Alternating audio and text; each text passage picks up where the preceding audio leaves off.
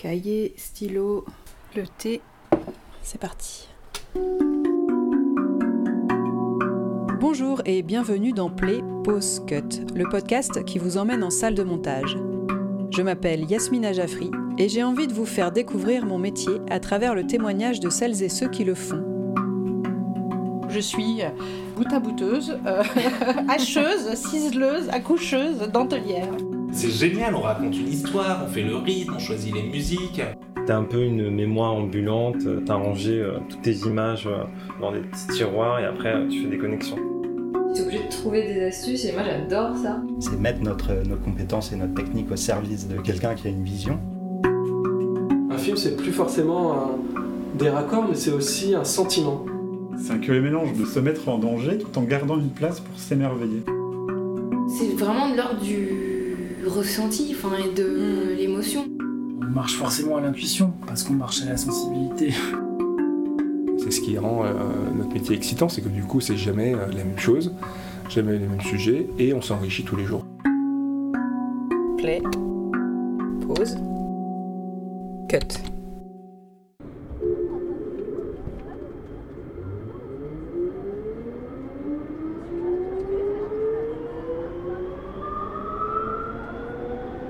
J'adore le bruit du métro lillois. Une vraie Madeleine de Proust pour moi. Mais rassurez-vous, je ne vais pas vous énoncer toutes les stations que je connais encore par cœur.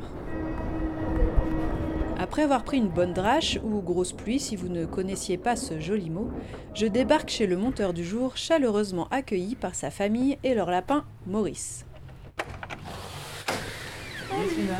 Ça va? Ouais, toi? Ça va, ouais. Ouais, ça fait plaisir. Dans son petit studio maison, nous avons eu une longue et passionnante conversation que j'ai essayé de vous résumer au mieux ici. Il a pas plus longtemps, mais il a plus fort quoi. On a parlé d'apprentissage et de transmission avec les assistants, d'intuition, d'arbres géants néo-zélandais, mais aussi de la salle de montage comme catalyseur des rapports humains, ou encore de la difficulté à se sentir légitime en tant que monteur. Maurice. Maurice qui a faim, du coup, il traîne dans nos pattes. Bienvenue dans la salle d'Anthony Bellagamba. C'est par là. Bureau de Marie, chambre d'amis, et moi je suis là. Ok. Un petit studio maison. Tout petit, mais Mmh, C'est chouette. T'as quand même, euh, oui, t'as as tes deux écrans, t'as t'as mis quoi, un projo, c'est ça? Ouais, en fait il est Il est là. Ah oui, ah oui, passe par en dessous, oui, d'accord. Alors c'est pas idéal parce que déjà il fait du bruit. Oui. Euh, et qu'il chauffe. Oui. Voilà, c'est pas mal parce que ça permet d'avoir une grande image, mais c'est un peu trop grand comme je suis en dessous. Hmm. C'est pas désagréable, mais euh, voilà. C'est bien quand tu prends du recul euh, pour regarder, quoi. Là, en l'occurrence, tu vois, je travaille sur une fiction. Et euh, la plupart du temps, le montage commence très tôt pendant le tournage. Donc il y a toujours les deux tiers du temps où de toute façon je suis tout seul. Hmm. Donc, étant Lillois, et là en l'occurrence la prod euh, étant à Paris, pour pas multiplier les allers-retours euh, quotidiens, pour finalement me retrouver aussi tout seul devant trois écrans et un avis de- Oui. là-bas, comme sont des gens avec qui je travaille depuis plusieurs années. euh, il y a une confiance euh, qui me permet de leur dire écoutez, euh, voilà, je travaille Mm. chez moi. Ce qui est à la fois bien et euh, en même temps, je suis aussi content d'aller voir des gens. Ouais. Euh, parce que euh, je suis autonome, oui, mais pas nécessairement quelqu'un de très solitaire de nature. Donc Mm. à un moment donné, je suis content d'échanger. Ouais. Je l'ai d'autant plus ressenti pendant le Covid, ou encore plus qu'avant ou après. j'ai travaillé pas mal de la maison. Euh, C'était lourd. De- Ouais. De ne pas avoir ces échanges un peu voilà, décontractés, informels, juste, par, Juste pour pour parler penser à autre chose quoi. penser à autre chose, parler boulot ou pas boulot. Euh, Du coup, quand je fais des allers-retours hein, à peu près quotidiens pendant les 2-3 dernières semaines, bah, c'est que les 2-3 dernières semaines, c'est pas 8 Mm. semaines comme, comme euh, là, euh, en l'occurrence, dure le montage. Et, et du coup là c'est quoi C'est quoi euh, C'est un, un téléfilm C'est une série, oui, enfin c'est une série pour euh, France 2 qui s'appelle Astrid et Raphaël. D'accord. Et là, c'est la saison 4 qui est donc. euh, spoiler. voilà. euh, et c'est très chouette. C'est une série euh, sur laquelle j'ai- eu la chance de travailler chaque saison. depuis la première, euh, deux épisodes à chaque fois sur huit. c'est un plaisir de retrouver ces personnages euh, chaque année. Alors je vois, je pense que c'est un truc propre au monteur de fiction. Toi, t'es bin, tu mets euh, les miniatures. Oui, j'aime bien bosser avec les vignettes, et en l'occurrence mon Kama Kambe, le groupe euh, juste à côté, parce que euh, j'aime bien euh, vraiment avoir tout de suite en, en un clin d'œil la valeur de plan euh, qui est là. Donc si j'avais que les groupes affichés, ben, je ne verrais qu'une vignette sur les deux. Donc ouais, ça te permet d'avoir les angles, tout de Voilà, suite les angles je de sais tout de suite dans quel type, de cadrage on se trouve. Pour euh, faire un petit, une petite parenthèse sur la fiction, j'aime beaucoup. euh, c'est à la fois vertigineux, ce champ des possibles, et en même temps, c'est extrêmement grisant. Parce que tu dis, ben là, ouais, là sur cette phrase, j'ai mis. Alors il y a peut-être moi, il y a peut-être que moi qui l'entends, hein, ce, ce petit trémolo dans la voix ou ce petit haussement de sourcil qu'elle qu'elle a ou qu'il a à ce moment-là. Et puis dans le plan d'après, là aussi, j'ai trouvé moi ce, ce tout petit truc qu'il y a peut-être que moi qui l'ai vu, mais et t'as l'impression que la somme de ces petits points de repère qui ont résonné en moi quand j'ai déroché, et c'est pour ça que je tiens à mon premier bout à bout initial, parce que c'est toutes ces petites choses que, enfin, que moi, euh, qui m'ont qui m'ont parlé. Sans que ça se voit, ben, j'ai- tricoté un truc qui est un peu un super bien de, de ce qu'ils ont, enfin le best-of du best-of de ce qu'ils ont fait, et t'as l'impression d'avoir contribué à modeler, euh, pas dire la performance idéale, mais en tout cas tout ce que moi j'ai trouvé de fort, d'émouvant, même si c'est parfaitement anecdotique, ben, toutes ces petites aspérités qui font que euh, le personnage il apparaît comme il est euh, parce que tu as fait ces choix-là. Mm. Alors après, ils sont plus ou moins contrariés par les, autres, les envies euh, du réal, de la prod et tout, mais bon, il y a quand même une grosse part qui reste. Mais en tout cas, c'est assez grisant, et, et du coup, indépendamment de la qualité finale du film, j'ai fait des, j'ai travaillé sur des films qui étaient plus ou moins bien dans l'absolu, mais j'ai vraiment euh, toujours trouvé euh, dans chaque film au moins une raison, euh, ou un comédien ou une comédienne, ou, ou un, truc de narration un peu complexe à essayer d'installer, ou, ou au contraire des, des, mines à éviter parce que c'était pas génial, génial au départ et qu'il a fallu faire en sorte que ça se voit pas.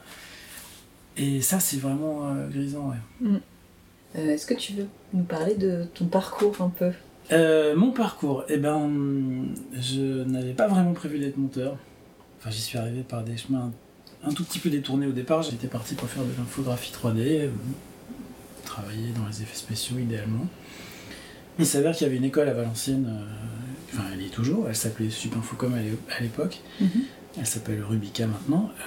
Cette école formait au métier de l'infographie. La finalité du cycle euh, supérieur, c'était la conception de A à Z d'un court métrage d'animation en 3D, de l'écriture jusqu'au son, voilà, jusqu'au produit fini. Et euh, on avait des cours de montage aussi. Et ça me plaisait beaucoup. Comme beaucoup d'autres euh, étapes, mais voilà, ça me plaisait.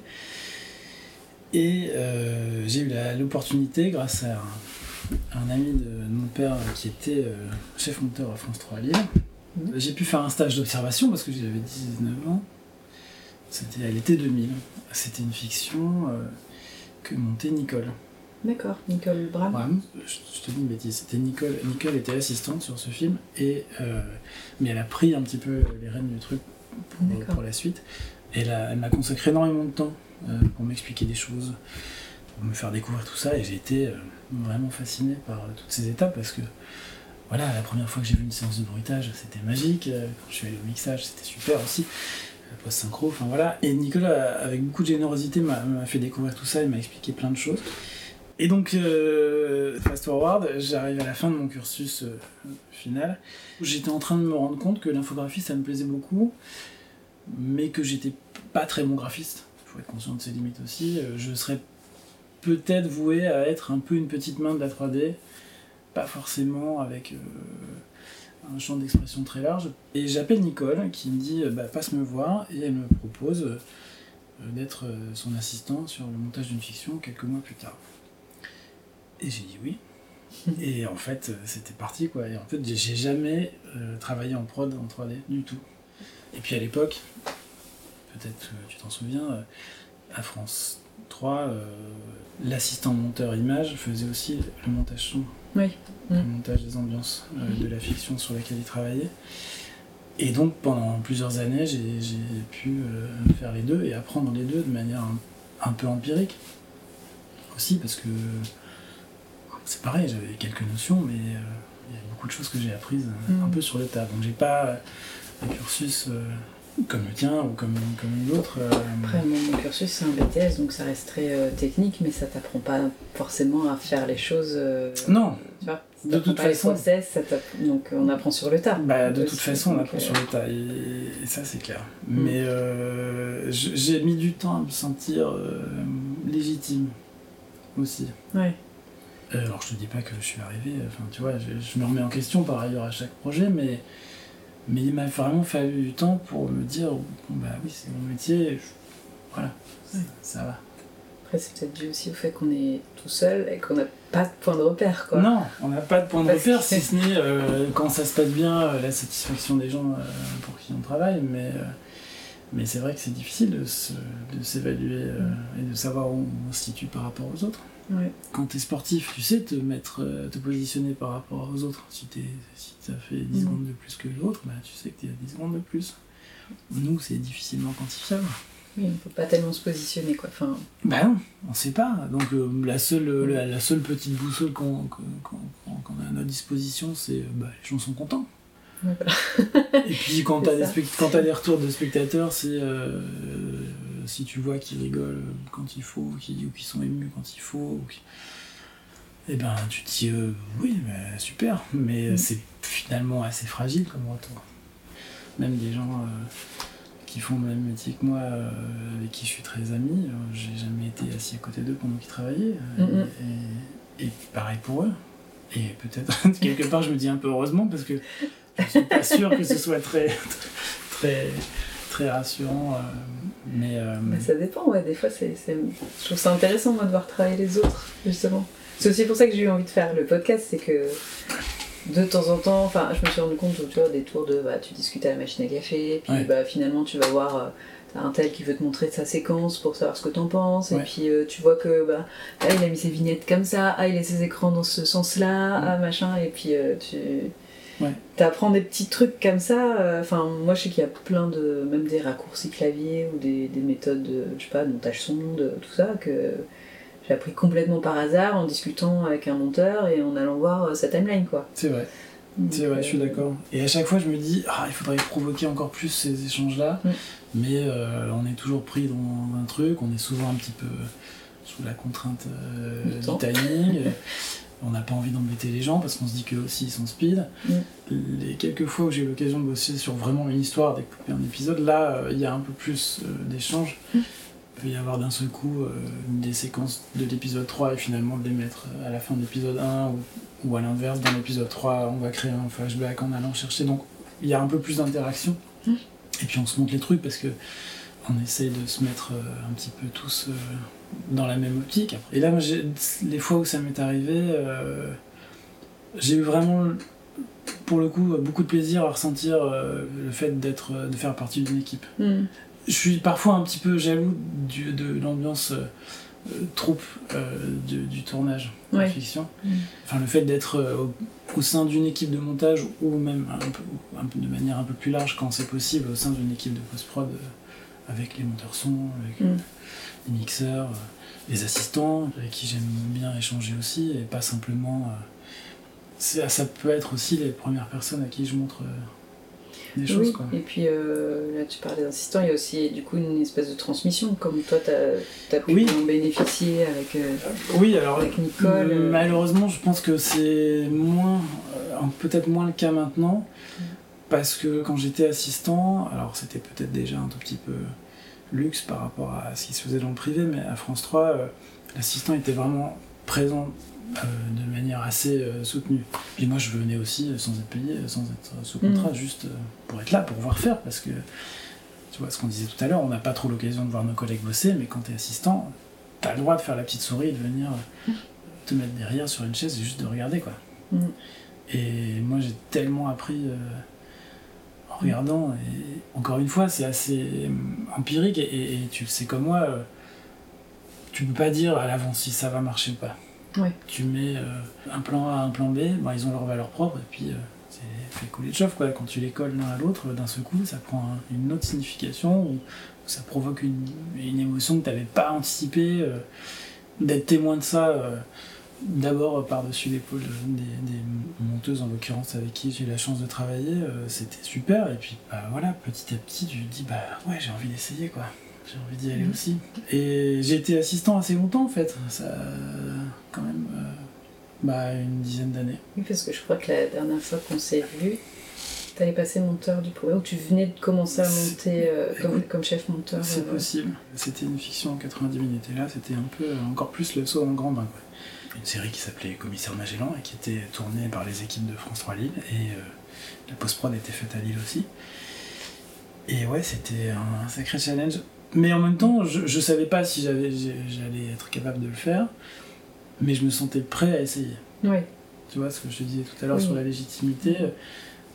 Je pense que un an avant, j'étais pas prêt. Et il y a eu sur le dernier assistana que j'ai fait avec Nicole, c'est un signe, peut-être. C'était génial euh, et c'est vraiment quelqu'un euh, de super qui m'a vraiment beaucoup beaucoup transmis avec, euh, enfin sans compter. Mais euh, je me suis dit ah ouais là encore plus que les autres fois j'ai- j'aimerais bien être à sa place tu vois. Enfin j'étais content de l'accompagner sur ce film qui était un chouette film en plus. Mais je me suis je me suis dit ok là je pense que je suis un peu mûr. Hmm.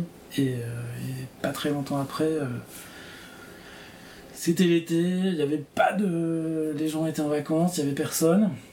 Et puis euh, la responsable de post-prod, Virginie, a proposé à Giela, qui était la prod de, de Magellan, elle a dit bah, dans nos permanents, on n'a personne de dispo cet été, mais on a un assistant là qui peut-être pourrait euh, relever le défi. Euh, Enfin voilà, est-ce que vous seriez d'accord pour lui donner sa chance? Et ils ont eu euh, la confiance de dire ok, on essaye quoi. Alors j'avais une semaine crash test. T'étais en test pendant une semaine? Oui, enfin disons que le deal c'était que je, je travaillais une semaine et qu'ils venaient voir ce que j'avais fait au bout d'une semaine. Et je savais très bien que c'était euh, ça passe ou ça casse. Ça devait être une euh, sacrée pression. J'ai pas beaucoup dormi cette semaine-là. J'ai pas beaucoup dormi, mais en même temps c'était hyper excitant. Parce que je savais qu'il y avait euh, plein de choses qui se jouaient. Puis c'était vraiment, j'avais envie quoi. Hmm. Et puis euh, bah, c'est toujours euh, une opportunité amène l'autre, donc euh, ce premier montage s'est bien passé. Et ça a amorcé le fait que je travaille un peu à Paris aussi, enfin pour des prods parisiennes. Alors là en l'occurrence, euh, après Commissaire Magellan, ce qu'ils m'ont proposé c'était un épisode de Camping Paradis, Mhm. qui était donc produit par JLA aussi. Euh, et j'en ai fait pas mal. Euh, et en fait ça m'a fait rencontrer pas mal de réals aussi, parce qu'il y a pas mal de, de turnover euh, en réalisation. Donc, du coup, depuis, tu fais euh, principalement de la fiction alors? Alors, j'ai fait vraiment principalement de la fiction pendant plusieurs années, et là, depuis deux ans, euh, la proportion est un peu en train de changer. Ces derniers mois, j'ai fait plus de documentaires. J'ai vraiment beaucoup de plaisir à- dans les deux euh, types de projets, même si c'est vraiment, vraiment, vraiment pas la même chose, et pas la même approche. hein, tu- Et, et c'est pas les mêmes attentes euh, aussi sur le rôle du monteur Mhm. clairement.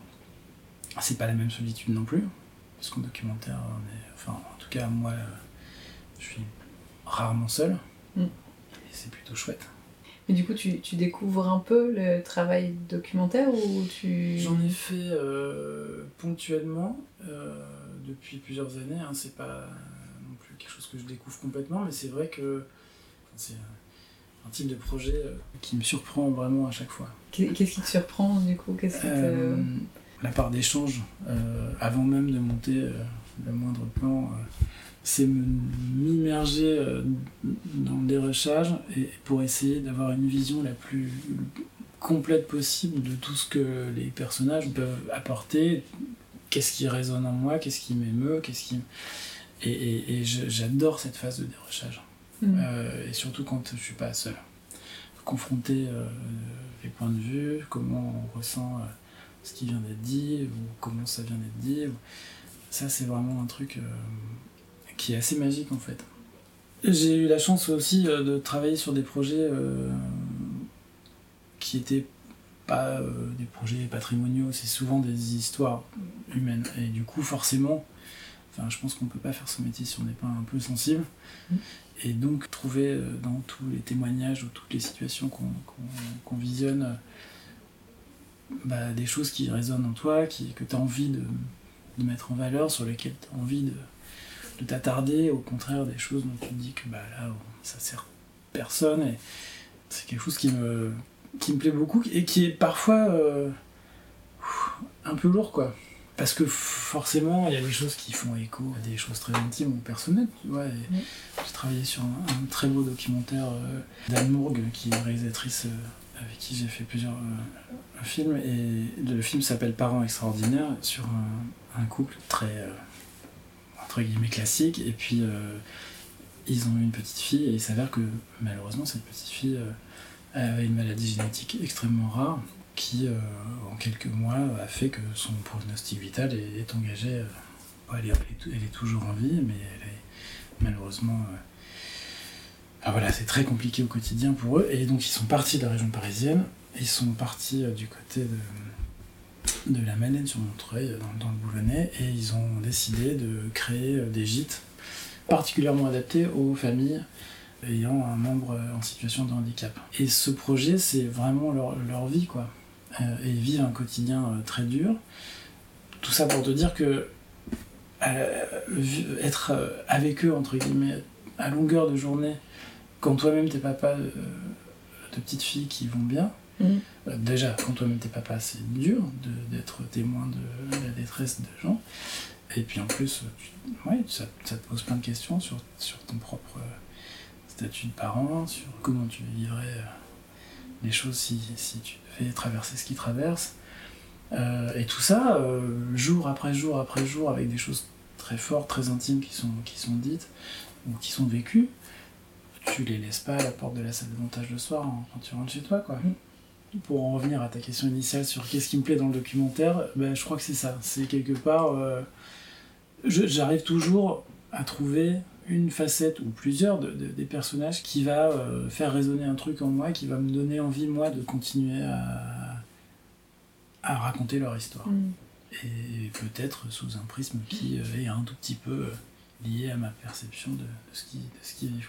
Ouais, puis qui fait parfois un peu grandir ou un peu réfléchir sur. Oui.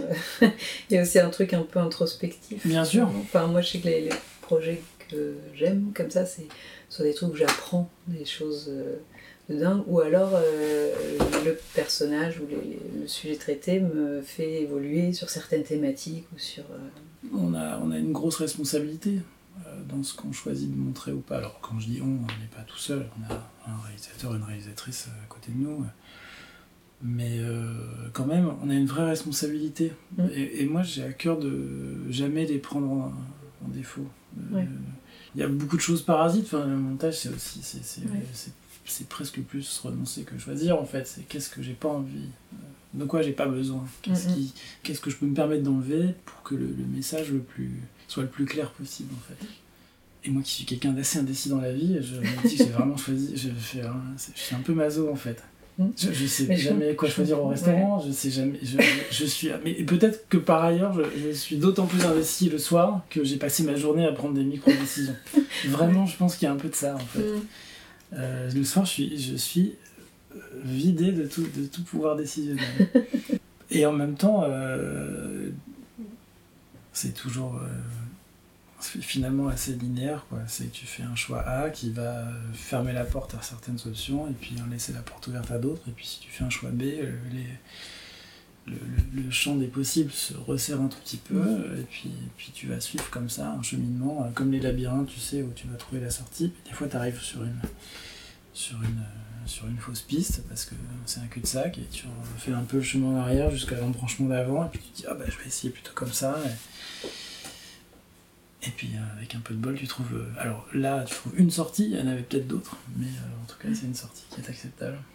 Et là encore, euh, le fait d'être tout seul, euh, ça aide pas à s'extraire de, ce- de cette spirale de Ah, j'ai encore essayé. Enfin, quand Marie, des fois, euh, travaille à côté, je me dis, mais là, ça fait 25 fois qu'elle entend la même réplique. euh, c'est l'enfer, quoi. Oui, c'est vrai que pour les personnes extérieures, c'est toujours un truc un peu. euh, Ouais. Mais qu'est-ce qu'ils font écouter 50 fois la même phrase Ouais, et il y avait une- Quelle est la différence c'est ça, c'est- C'est quoi le. Qu'est-ce que tu fais exactement Et tu lui montres des fois Oui, tu lui- tu- ça arrive. Ouais, ouais. Euh, euh, je lui montre, alors soit euh, juste un- une petite séquence parce que je veux voir si c'est aussi drôle que ce que j'espère ou aussi triste que ce que j'espère. ou- Enfin voilà. En fiction, il faut quand même que les enjeux euh, narratifs soient, soient lisibles et les plus forts possibles. Et puis, enfin, je sais pas si ça te fait ça, mais moi, quand je le montre à quelqu'un, même si c'est pas forcément quelqu'un qui va me le commenter ou, ou quelqu'un de du cercle professionnel, Ouais. on va dire, je trouve qu'on regarde pas pareil. Ah non, c'est clair. Et des fois, il y a des choses qui me paraissaient évidentes que euh, le fait de, de, de, de regarder avec quelqu'un, je me dis Ah, mais j'aurais dû faire comme ça, Ouais. et ça, ça marche moins bien, et en fait, là, le rythme là, machin, hein. et ça m'arrive de débloquer des choses euh, C'est clair. avant même que la personne m'ait dit ses retours. Ou... Oui. Donc, je sais pas si c'est qu'on se remet dans une position de spectateur euh, lambda, entre guillemets, ou qu'on Euh, essaye de se mettre à la place d'eux. Alors, il y a sans doute un peu pas. des deux. Ouais. En tout cas, moi, ce qui est certain, c'est que quand je, quand je visionne avec, euh, avec Marie souvent, ou parfois quand c'est tout public, avec, euh, même avec mes filles, euh, je regarde ça sur ma télé. Vraiment dans mon canapé en mode spectateur. Mm. Et j'ai pas du tout le même regard. Et c'est étonnant comme, euh, comme ne plus être vraiment devant, devant, le- devant la vide. euh, Ça change vraiment tout. Quand tu te mets dans ton canapé, je sais pas, ton cerveau se configure différemment et t'es vraiment, euh, tu reçois les choses de manière beaucoup plus, euh, bah, comme un spectateur euh, normal, quoi. Mm, mm. Et ce qui est plutôt bien en fait, quand le montage euh, touche à sa fin et que tu commences à avoir les avis extérieurs qui arrivent, la prod, la chaîne, et que d'un seul coup, euh, on te dit, alors selon les, les- les gens avec plus ou moins de délicatesse, que ça, ça va, mais que ça, ça va pas, et ben euh, ouais, parfois, on- moi je le prends pas très bien. Parce que tu te dis, mais euh, moi ça fait des semaines que je. Enfin voilà, tout a été euh, pesé, sous-pesé, on a essayé la version A, la version B, et ça, ça nous paraît la meilleure option. Et en même temps, bah, c'est bien normal d'avoir des avis extérieurs, et puis il y a grande chance que ces gens aient raison, ou en Ouais. tout cas qu'ils aient soulevé un, un- un problème. Alors peut-être que la réponse n'est pas dans ce qu'ils te demandent d'enlever ou d'ajouter, mais peut-être que c'est symptomatique d'un problème qui peut se régler avant aussi. Mm. Euh, Oui, plutôt dans le montage ou oui, il y parfois. a des euh, répercussions sur le rythme plus tard. Quoi. Exactement. Mm. Mais c'est dur, cette, euh, ces- interventions des instances supérieures. euh, c'est Ouais. enfin, c'est dur. Ça peut ne pas l'être, ça l'est pas toujours, mais parfois ça. Puis on a tendance à, du coup passer beaucoup plus de temps sur ce qui va pas, euh, sur les problèmes entre guillemets, Oui. parce que Puis du coup, tu rentres le c'est soir. le jeu, mais voilà. Tu te dis, mais en fait, il n'y a rien qui va, j'ai fait, c'est nul ce que j'ai fait. Mm. Et En fait, non, c'est pas forcément des gros problèmes, c'est Ouais. des choses qui se règlent finalement assez simplement. Et à chaque fois, je me dis, non, mais je devrais pas le prendre à ce point, enfin, aussi mal. C'est... Et je, je sais pas que je me mets en colère, c'est que je suis pas bien, quoi. Le soir, je rentre, je suis Bah, pas bien, quoi. Oui, c'est pas agréable quoi. Bah non, non. Et, et, et puis en plus, euh, bah, nous, on se remet en question à chaque projet, quoi. Et puis, euh, Mm. on se dit, ok, bah en fait, non, je suis. tu vois, on parlait, je te parlais de, de légitimité tout à l'heure. Moi, à chaque fois que j'ai un visionnage qui se passe moyennement bien, je me dis, ouais, en fait, ça y est. je- fait, non, je suis vraiment pas à ma place. Je- c'est- c'est- là, ça y est, ils l'ont vu, quoi. et, et- Toujours un syndrome de l'imposteur. un petit peu, mais. mais euh, c'est- c'est en fait, ça, ça revient toujours à cette, à cette idée de c'est difficile de, de- de s'évaluer. Mm. De savoir ce qu'on vaut Oui. à un instant T. euh, parce que en plus, euh, bah, tu, tu le sais, il y a des gens qui ont des affinités particulières, il y a des gens qui vont te dire un tel ou une telle est formidable, et puis, puis tu vas entendre parler de quelqu'un d'autre qui va te dire ah non, moi ça n'a pas du tout matché, ça n'a pas collé, ça correspond pas. Donc t'as des couples qui marchent, des projets qui parlent plus que d'autres, enfin voilà, et puis tu- tu te dis bah ok, donc en fait c'est là, c'est maintenant, c'était le projet euh, pour lequel je conviens pas, clairement. Puis bon, en fait, euh, la plupart du temps, les choses se règlent d'elles-mêmes, Mm. enfin d'elles-mêmes ou avec un peu de travail. Oui, Mais, ça, euh, se- ça se règle, il y a toujours des pas de solutions. bêta, quoi. Et je, je me suis aperçu qu'en fait, en tant qu'assistant, ce qu'on attendait de moi, j'ai compris assez tardivement, c'était aussi d'être un soutien euh, moral ou émotionnel, ou en tout cas euh, le, le- la chef monteuse, on le, le chef monteur, il, a- il avait besoin aussi de de quelqu'un à côté qui lui en rajoute pas et qui Mm. ne prenne qui ne soit pas aussi stressé qu'elle ça en fait ça sert à rien Oui. Au contraire il fallait euh, absorber un petit peu le stress et quand j'ai compris ça je, pense que j'ai progressé et, je me suis surtout dit que enfin je, me suis rendu compte que euh, quand je suis devenu chef monteur que c'était la même chose c'est que la salle de montage c'est le lieu de beaucoup de frustration Mm. du réal ou d'un réal qui a pas tourné ce qu'il voulait, qui a pas eu le témoin qu'il voulait, que ça s'est pas passé comme il fallait, que l'équipe ça n'allait pas. Euh, la prod, euh, bah, c'est pareil, euh, c'était pas comme ça qu'il aurait fallu que ce soit. euh, tout le monde arrive avec euh, sa petite, son petit bagage de frustration de c'est pas comme on voulait. Mm. Et c'est légitime. Et nous, euh, de deux choses l'une, soit on dit euh, comme ah t'as raison, c'est vraiment pas bien, ou t'as raison, c'est. Ou alors tu te dis ok, euh, c'est pas exactement ce que vous avez prévu, d'accord, mais il y a peut-être moyen de faire quelque chose de cool quand même. Et, et, euh, ce truc d'inspirer confiance, euh, au-delà de, de- de- Pas qu'un truc de capacité, mais installer dans la salle de montage quelque chose de autant que possible serein et constructif. Mm. De dire, je sais pas si, comment on va faire, mais on va trouver. Oui, on va trouver des solutions. Alors, parfois, c'est un peu la méthode Coué. Hein.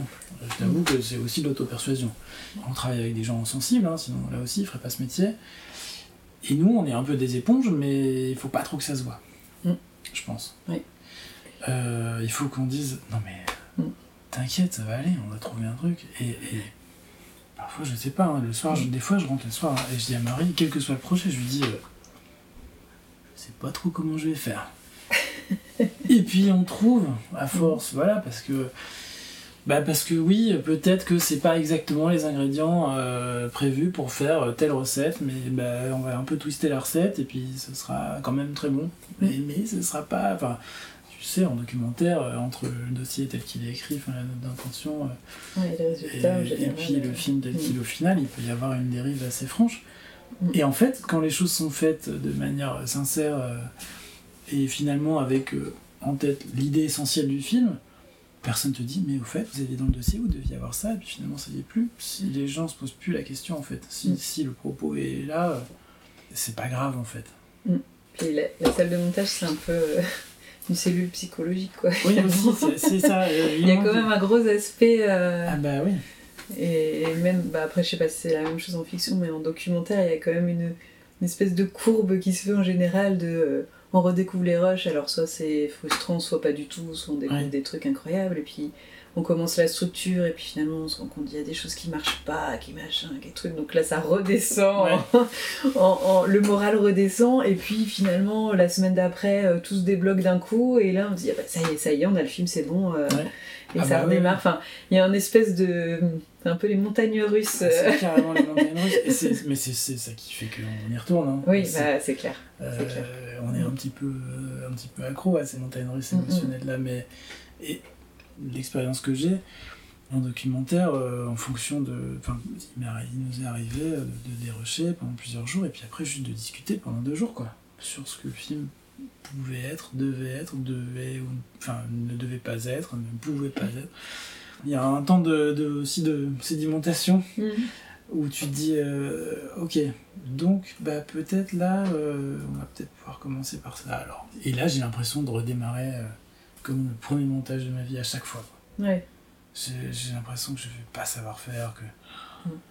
que je sais pas par où commencer je patouille c'est c'est pas brillant et puis petit à petit bah voilà les choses se construisent mais moi j'ai besoin de digérer tout et c'est pour ça que je pourrais pas ne pas euh, avoir visionné l'intégralité des rushs avant de commencer Mhm.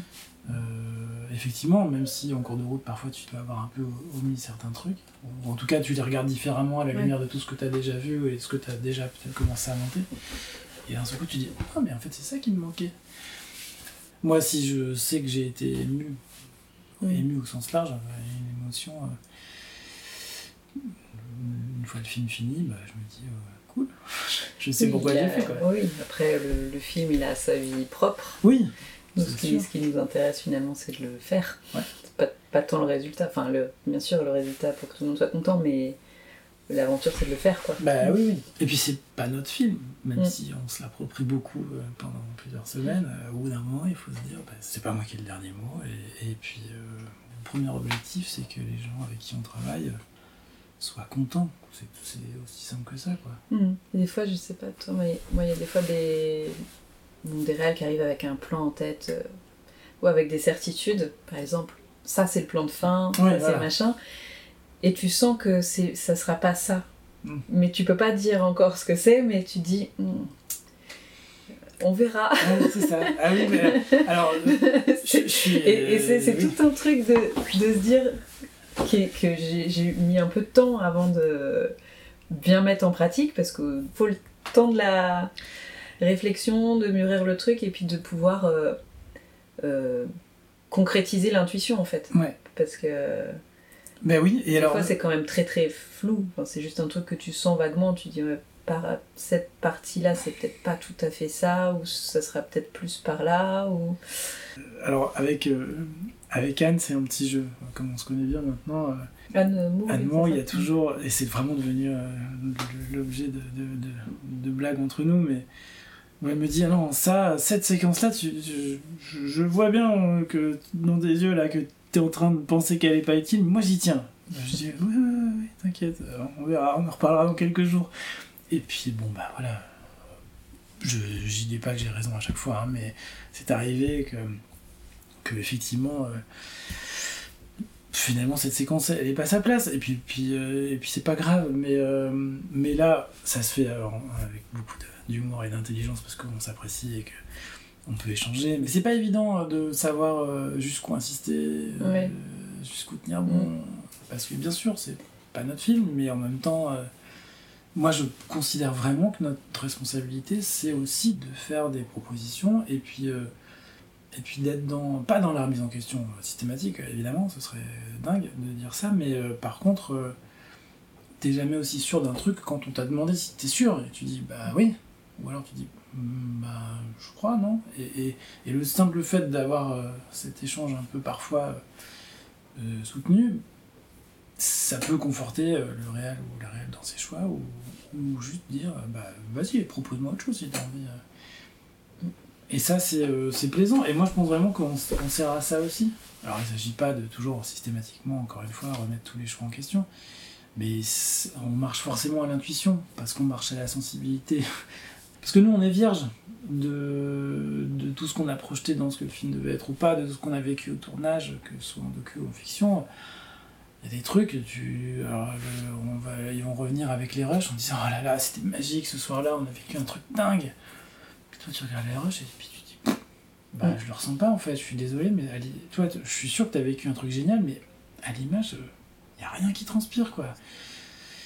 Et nous, on a, on a, on a, on a cette distance-là au début, qu'on perd assez vite aussi, mais. euh, si je me taisais quand j'avais vraiment une intuition forte, j'aurais vraiment l'impression de mal faire mon travail. Ouais. Après, je le dis avec beaucoup de diplomatie et beaucoup d'humilité aussi, parce que je peux me tromper.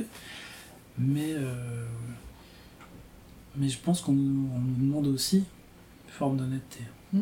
Parce que si on n'est pas honnête dans ce qu'on, par rapport à ce qu'on ressent, euh, on va pas pouvoir faire des choses sérieusement. Quoi. Je pense. La salle de montage, c'est aussi, c'est aussi un peu une, une- alors une salle de psy. euh, pas que tous les gens avec qui on bosse ont besoin de psy, mais en tout cas, il y a tellement d'affectifs qui rentrent en compte parce que d'affectifs, il faut qu'il y ait une confiance qui est de fait au départ et, et un peu forcée. Enfin, c'est quand même surprenant. Les gens débarquent avec euh, bah, voilà, toutes leurs attentes, leurs projets, parfois, surtout si c'est un. Enfin, surtout. En tout cas, quand c'est un premier film, c'est souvent bah, encore plus d'enjeux pour eux. Tu, tu sais que tu- non seulement tu peux pas te louper, mais il va falloir aussi euh, encore plus euh, les, les épauler. Pas faire le film à leur place, mais, mais juste être encore plus un soutien et une aide, et, voilà, une force de proposition. Et ça, euh, c'est vrai que ça, ça, ça fait qu'en. en- Enfin, t'as dû vivre ça aussi. En, en trois jours, des gens que tu connaissais pas, tu te racontes des trucs hyper intimes. Ouais. Mm. Et qu'au bout d'une semaine, t'as l'impression que tu les connais depuis dix ans. Ouais, c'est vrai que ça, le- les rapprochements euh, sont parfois assez fulgurants. C'est un- la salle de montage, c'est un catalyseur de tellement de choses dans les rapports humains. Alors, dans les deux sens, mais moi, je, encore une fois, j'ai eu plutôt plus de très bonnes expériences que de mauvaises. Et, et, euh, et oui, alors après, t'as toujours ce truc euh, un peu surprenant dans, en fin de montage où c'est comme une fin de colonie de vacances où tu te dis on se quittera jamais, on s'écrira tout le temps. Et puis bah oui, il y a des fois des gens tu les perds un tout petit peu de vue, où tu as des relations un peu plus en pointillé entre deux projets, et puis bah tu les retrouves deux ans après, tu reprends exactement là où tu t'étais arrêté. Mm. Et puis c'est très bien comme ça, alors... euh, Mais c'est surprenant. Enfin, là encore, j'ai bossé sur un, un ch- très chouette projet euh, qui était très différent de tout ce que j'avais fait avant pour euh, Arte Découverte. Euh, Mhm. un très chouette film euh, d'une réalisatrice qui s'appelle Julie Merkling et qui a fait un, un beau, très beau film sur les arbres géants et, et très très très vieux de, de- des forêts de Nouvelle-Zélande. Elle est partie euh, vivre deux ans en Nouvelle-Zélande, elle habitait ici à Lille avec son mari et ses deux filles, et puis euh, elle, elle était euh, journaliste scientifique, entre autres, et ça a été vraiment une belle, une, une- très belle rencontre, et en quelques jours, ouais, je me suis dit, mais ouais, on s'entend super bien, et, et on échange, et c'est fluide, et, et on est quand même coude à coude, euh, 9 heures par jour, euh, pendant, euh, pendant 8, semaines, et euh, c'est pas évident en fait, Ouais. finalement, et, et d'un seul coup, on se retrouve dans une pièce qui est pas forcément très grande, euh, vraiment au coude à coude, dans une promiscuité qui peut. Enfin, qui est pas évidente pour tout le monde en fait. Mm. Ouais, je sais pas, c'est- une bulle, quoi. c'est une, bulle, mais des fois je dis en rigolant euh, qu'on est un peu des sages-femmes aussi. C'est pas notre bébé, mais on est quand même là pour que le bébé euh, naisse dans les meilleures conditions possibles. Et, et, et, et les- bah voilà, le réel ou la réelle, c'est le parent. Et nous, on, alors on, on intervient un petit peu plus sur le film qu'une sage-femme intervient sur le bébé, mais en tout cas, on a, on a cette mission de faire en sorte que que le bébé arrive et qu'il soit beau, qu'il soit en forme, qu'il soit en bonne santé et, et, que, la- et que le parent n'ait pas trop souffert non plus. Mm. Euh, si possible, pas du tout. Et, et, et- et dans un espace euh, très réduit, moi je suis toujours fasciné par euh, à quel point les, les échanges sont très vite forts et des fois je me dis mais pourquoi je lui ai raconté ça enfin, il y a des choses que j'ai pas dit à des gens qui a priori font partie d'un cercle plus proche. Mm. Peut-être que c'est justement parce que c'est ponctuel et que tu sais qu'après, bah, euh, je pense que c'est un, un truc euh, inconscient dans les, dans les deux côtés, quoi, de dire oui, on peut se dire des trucs. C'est un peu comme quand tu vas chez le médecin, il y a une espèce de, de secret professionnel où tu- tout ce Mm. qui se dit dans la salle de montage reste dans la salle de montage, quoi. Ouais. Et ce truc un petit peu sacré, enfin tu vois, moi j'ai appris avec des gens d'une génération d'avant pour certains, qui- où il y avait un truc très... euh, ouais, c'est la salle de montage, on rigole pas quoi. Enfin, Ouais, on rigole pas, c'est du sérieux. Il y avait un protocole, mais il y avait aussi une, bon, il y avait une hiérarchie, hein, le chef monteur, son assistant, le réal, et cette, et cette, euh, on va dire, cette trinité-là, c'était un truc un peu, euh, c'était un peu sacré. Et, et euh, ouais, le, le chef monteur, euh, enfin, moi je, je, je sais que les gens peuvent me dire des trucs et que je peux dire aussi des choses à, au ou à mon assistant, et je, je, je, je, chéris cette, euh, cette, ouais, ce côté, ouais, un petit peu sacré, Cocon, quoi, un petit peu cocon, un peu. je pense que aussi on, on, on a besoin de se dire qu'on est en confiance avec la personne avec qui on est pour, euh, pour pouvoir euh, voilà, s'immerger complètement dans le film. Il faut pas qu'on ait besoin aussi de filtrer ce qu'on dit, enfin, tu Mm. vois, de, et qu'on a besoin d'échanger. Encore une fois, on est sur des trucs de sensibilité, donc. euh, bah ouais, moi des fois, si, ça, si, ça, si ce que je vois, ce qu'on est en train de dérocher, ça génère une émotion qui me rappelle un truc, bah je vais peut-être avoir spontanément envie de le partager. Mm. Et puis du coup, ça va appeler aussi un échange. Bon, voilà. Après, euh, C'est une belle image, euh, la sage-femme, tout ça. Mm, Très chouette. je sais pas, moi je me considère mi-sage-femme, mi-cuisinier, avec euh, des ingrédients et qu'il faut trouver le bon dosage. Bon, Ouais, c'est ouais, quelque ouais. part entre les deux. Non, non, les, ouais, les, les métaphores sont Les bien choisies. euh, à doser, ouais. Pas trop cuire le bébé, quoi. Pas trop. Mais bien assaisonné quand même.